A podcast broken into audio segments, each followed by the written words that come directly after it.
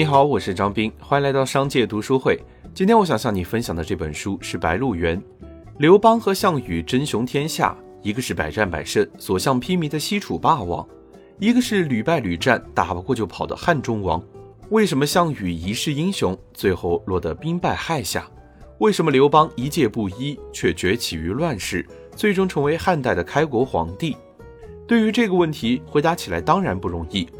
但是无论怎样作答，刘邦坚韧不拔、遵法守礼、知人善用的个人性格，和对兄弟义、对臣下礼、对百姓人的作为，都是不可忽视的一个因素。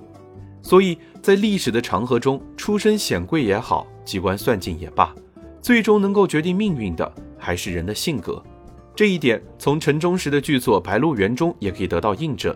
这部小说被称为中国魔幻现实主义的扛鼎之作。厚重深邃的思想内容，复杂多变的人物性格，跌宕曲折的故事情节，绚丽多彩的风土人情，让这本书具有了鲜明的艺术特色和令人震撼的真实感。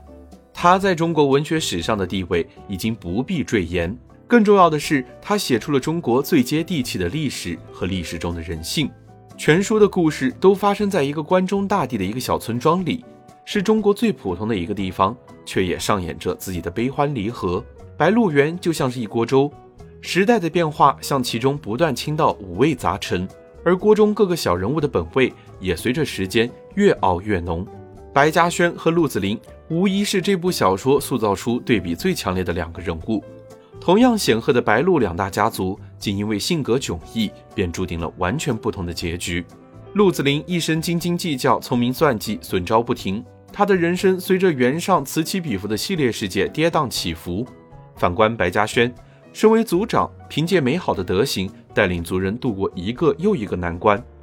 在个人恩怨上以德报怨，在动乱中也至少可以独善其身。